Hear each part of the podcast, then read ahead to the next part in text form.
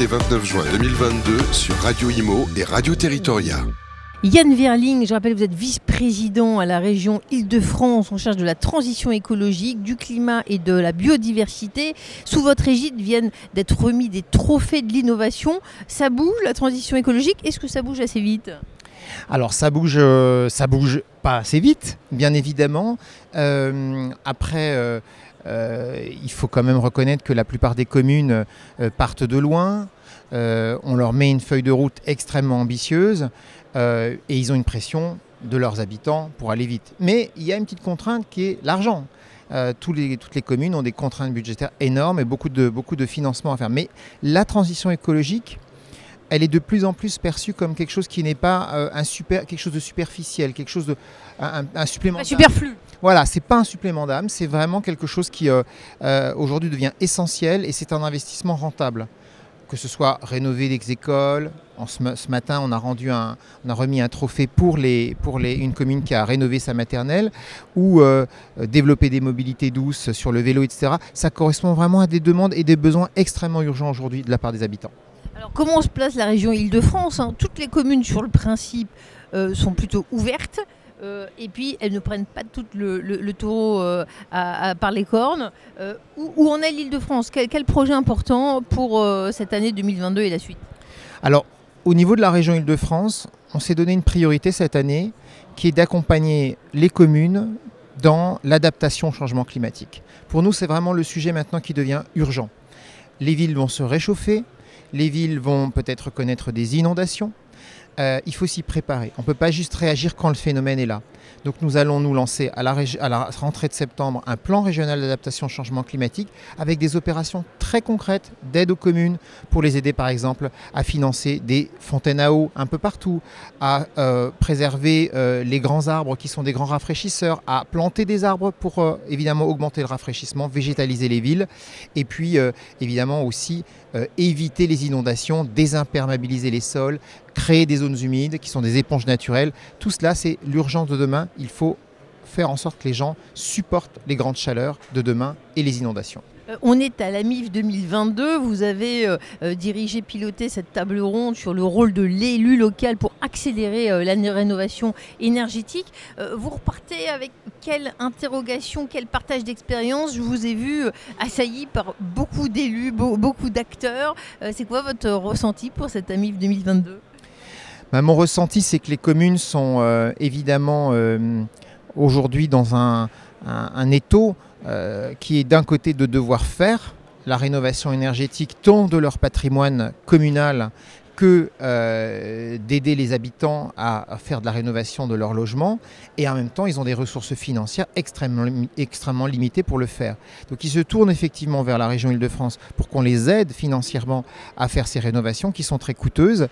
Mais il va falloir peut-être au niveau de l'État qu'il y ait quelque chose qui se déclenche, qui soit beaucoup plus massif pour aider les communes à faire cette rénovation énergétique. Aujourd'hui, l'État ne, débloque pas les moyens nécessaires pour permettre aux communes de faire. Euh, les moyens des communes aujourd'hui, financièrement parlant, ne sont pas à la hauteur des, enjeux de demain en matière de rénovation énergétique. Vous êtes un grand expert de la biodiversité. Hélas, on a tendance à en parler dans l'actualité quand il y a des à-coups. C'est un sujet de, fond. Quelle priorité euh, pour vous euh, à l'aube de ce nouveau quinquennat? Alors, moi, je pense euh, depuis longtemps que euh, la question de la biodiversité est le parent pauvre des politiques environnementales. On parle toujours que de climat, d'énergie, c'est très important, mais on oublie la biodiversité. Or, si je voulais être un petit peu caricatural, on peut se passer d'électricité, on ne peut pas se passer d'eau, on ne peut pas se passer euh, des pollinisateurs qui transforment une fleur en fruit. ça, c'est vital. Donc pour moi, la priorité absolue est aujourd'hui de faire attention à ce qui est en train de se passer, qui est une perte massive de biodiversité du fait de nos activités parce qu'on ne fait pas attention. Et donc nous, on veut, au niveau de la région Île-de-France, redonner une place très forte à la nature. Et donc on a un programme de préservation des espaces naturels, de création de nouveaux espaces naturels et euh, de renaturation massive des villes. Euh, nous avons lancé un programme qui s'appelle le Petit Patrimoine Naturel, qui vise à aider les communes, les entreprises et les particuliers à créer, là où il n'y a plus rien, à recréer des espaces naturels favorables à la biodiversité. Peut-on citer un exemple de, projet emblématique C'est peut-être difficile dans la diversité, euh, la pléthore de, projets que vous menez, mais euh, pour comprendre comment ça s'illustre votre action sur la biodiversité et qu'est-ce qu'il faut faire? Alors, il y a euh, un an à peu près, nous avons acheté un terrain qui est un terrain qui était en friche, que personne ne faisait rien, qui s'appelle le Bois Saint-Martin. Et c'est un grand espace aujourd'hui que nous avons complètement rendu à la nature. Aujourd'hui, ce sont des espaces euh, euh, préservés. On a mis, des clôtures pour éviter que les gens rentrent avec leurs chiens pour, ennuyer la, faune et la flore. Et nous avons recréé un poumon de biodiversité au cœur de l'île de France, euh, dans, ce territoire qui est carencé en espace vert. Nous avons recréé cela. C'est typiquement cela que nous voulons multiplier, c'est acheter du terrain et le redonner à la nature dans nos gouvernants, euh, vous sentez une, écoute attentive? Je sais qu'il se passe plein de choses, nouvelles donnes euh, à l'Assemblée, mais au niveau de l'État, au niveau de l'île de France, euh, l'écoute est-elle est la même pour ces sujets-là?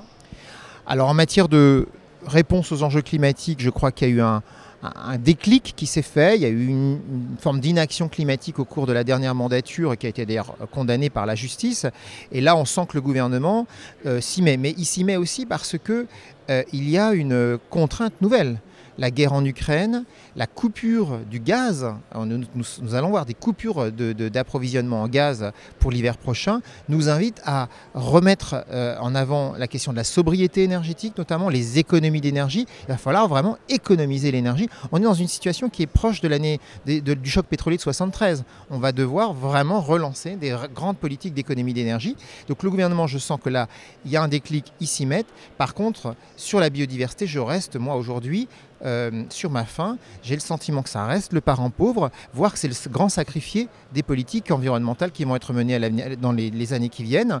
Euh, je pense que, par exemple, il ne faudrait pas que les énergies renouvelables se fassent au détriment de la biodiversité.